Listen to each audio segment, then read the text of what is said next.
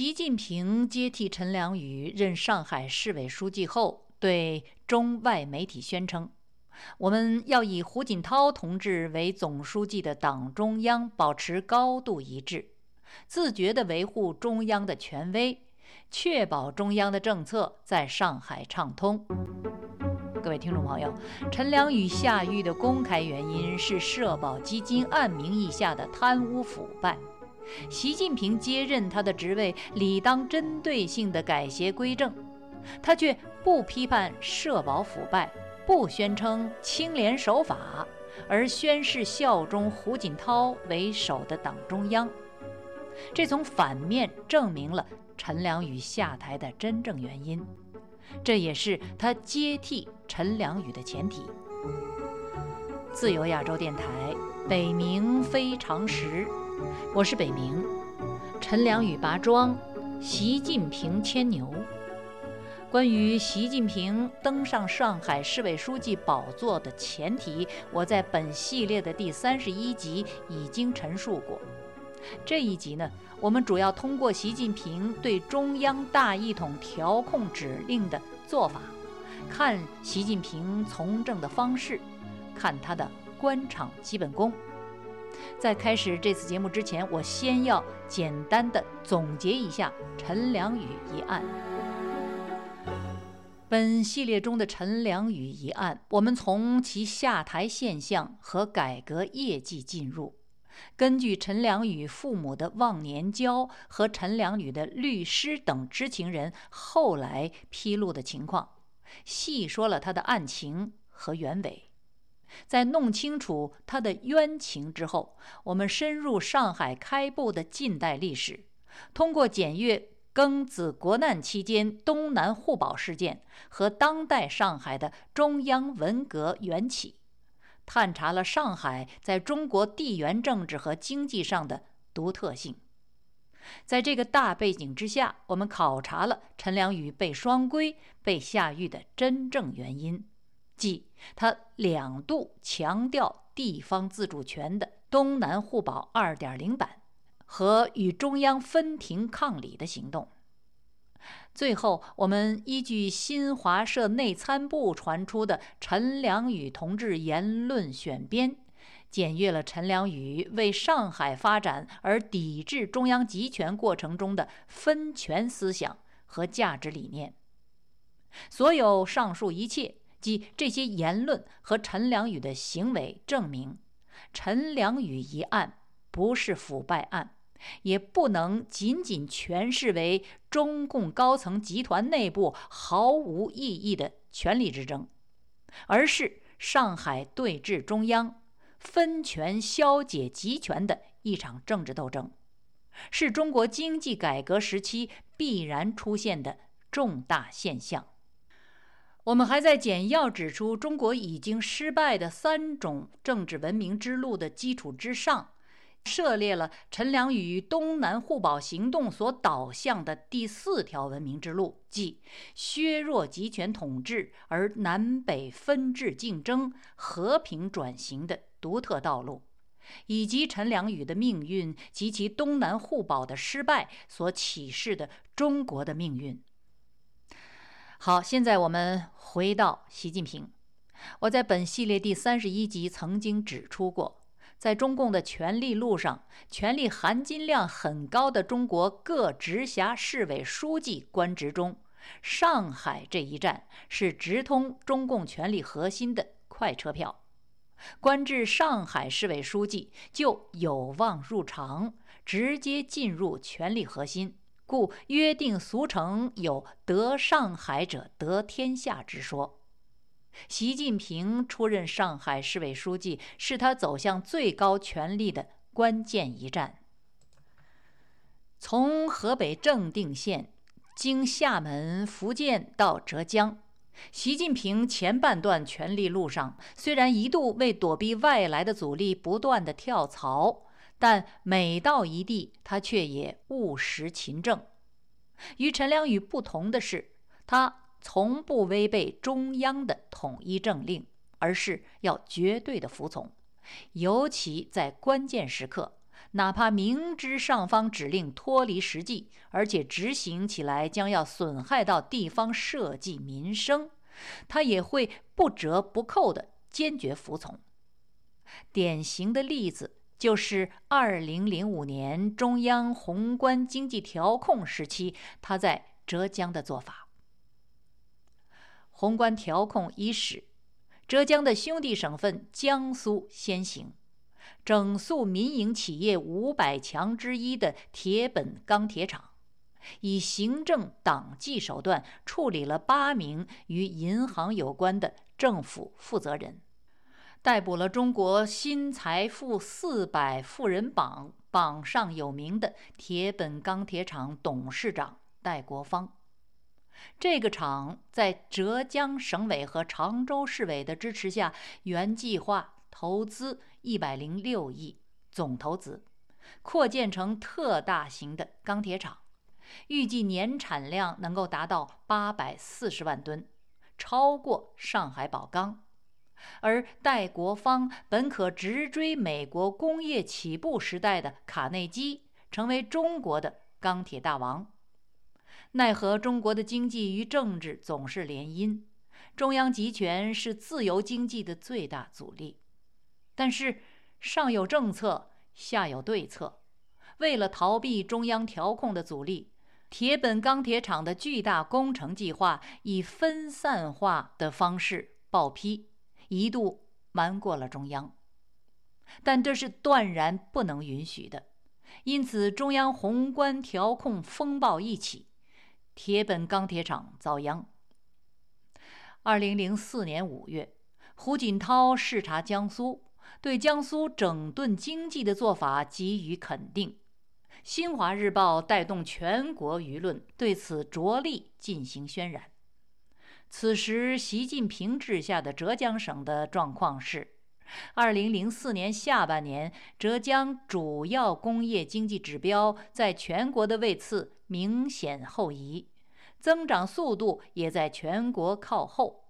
与全国工业走势形成了强烈的反差。如此状况，中央的宏观调控计划显然不适合于浙江。即便如此，习近平竟然闻风而动，停工快下，坚决与中共中央保持一致。在严格执行调控的要求下，浙江省固定资产投资增幅从2003年的百分之三十八到三十九，下降到2004年的百分之二十点二，到2005年再跌到百分之十点五。如此刹车，需要的是官场从政的智慧。放弃的是市场经济的需要。习近平此举是经过深思熟虑的。正是那一年，二零零四年，习近平作为第三梯队的精英的推荐人李锐先生到访，劝其现在地位不同了，你可以向上提点意见了。习近平拒绝了李锐，他拒绝的原话是：“我怎么敢跟您比呀？”您可以打打擦边球，我不敢。这是台面下的真话，平时连意见都不敢提，连擦边球都不敢打的省委书记，整顿时期的风口浪尖上，更要老老实实的听话了。浙江总管习近平当然知道中央宏观调控政策不依据地方的实际情况。不尊重市场经济规律和地方特色，不合适浙江的情况，因而是错误的。所以，当宏观调控风一过，习近平就开始大上重工业项目，推出了五大百亿工程，总投资达四千一百七十三亿元。有报道显示。浙江的五大百亿工程，并不是中央宏观调控过后启动的项目，而是中央宏观调控之前就启动的。确切的说，是二零零三年一月，浙江十届人大一次会议上首次提出，当年的十二月启动的。习近平领导的省政府将此项目确定为此后五年浙江基本建设的重中之重。其项目包括铁路、跨海大桥、港口、高速公路、水利基础设施等十余个大类二十多个工程。浙江省为此召开的重点建设及五大百亿工作会议，号称吹响了全面实施五大百亿工程的进军号。会上，时任省委书记的习近平特别强调，这是原话。全省各级党委政府和领导干部一定要从实践“三个代表”重要思想和深入贯彻党的十六大精神的政治高度，进一步增强主动性、自觉性，切实抓好五大百亿工程建设。这个工程启动不到五个月，二零零四年的五月。传来了胡锦涛视察江苏、肯定江苏整顿经济的指示。从时间顺序上看，这个五大百亿工程就是习近平闻中央宏观调控之风而动、关停下马的项目，也是宏观调控风一过立即重新启动的项目。宏观调控时期，习近平当时有一句名言，许多浙江党政干部都记得清楚。这句名言是：“对宏观调控阳奉阴违，就是歪风邪气。”纵观五大百亿工程生而复死、死而复生的历程，阳奉阴违、先奉后违、严肃认真地搞歪风邪气的，正是。习近平自己。关于习近平这一歪风邪气，有四个看点。第一点是，浙江企业家戴国芳在江苏地方政府支持下，以分散化报批的方式瞒过了中央，上马一个百亿工程，就是一百零六亿的铁本钢铁厂巨大工程，被逮捕归案。而习近平直接上马五个百亿的更大工程，却毫发无损。这原因就在于他接受了胡锦涛视察江苏、肯定处置戴国芳钢铁集团的暗示。这个暗示就是不服从中央权威的没有好下场，所以他立即关停下马。第二点，如前所述。这一绕过红灯、及时转弯的做法，正是习近平踏上陈良宇的业绩、步上陈良宇的位置，几个月后进入北京权力中心的官场秘诀之一。第三，戴国芳刑拘五年，出狱后东山再起，干的依然是钢铁，与他本人出狱后的心智升级一样。现在他生产的是特种钢材，创建现代化钢铁厂江苏德龙，投资百亿，年销售可达千亿，不仅成为中国镍铁合金产业的龙头，他也已经走向国际市场。隆德镍业印尼项目除了兴建冶炼厂外，还将建设港口。发电站、水泥厂及不锈钢深加工项目，总投资高达五十亿美元。戴国芳在跌倒的地方站起来，重操旧业，靠的是他人品正、人脉好，以及对钢铁事业的激情。习近平的五大百亿工程也再度上马，大张旗鼓。靠的是他的阳奉阴违、绕行政令的官场基本功和媒体切割式的报道。什么是媒体切割式的报道？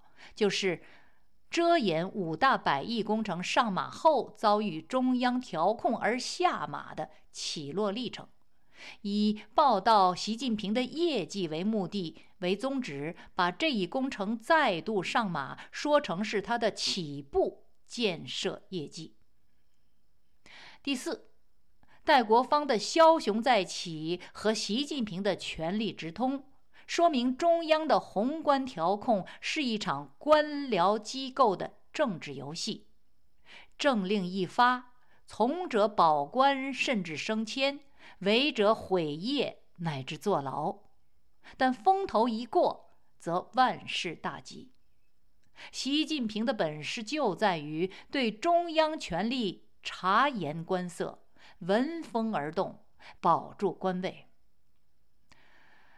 二零零七年三月二十四日，习近平到上海履新次日，上海市召开党政干部负责大会。会上针对新任的上海市委书记习近平的任命资格。中组部部长贺国强代表中共中央宣布：习近平同志政治上强，有较高的思想政策水平，贯彻执行党的路线方针政策和中央的决策部署态度坚决。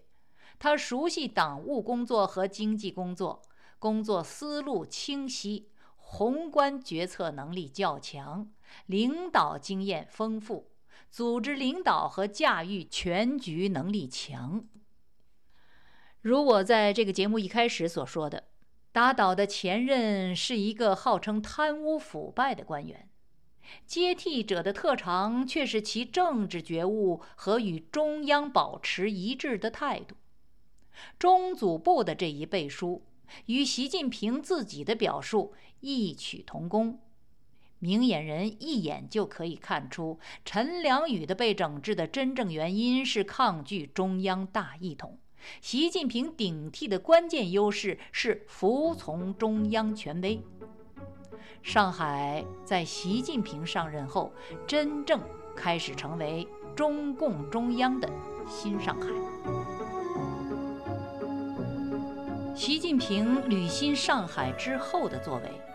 进一步凸显了他的官场基本功炉火纯青。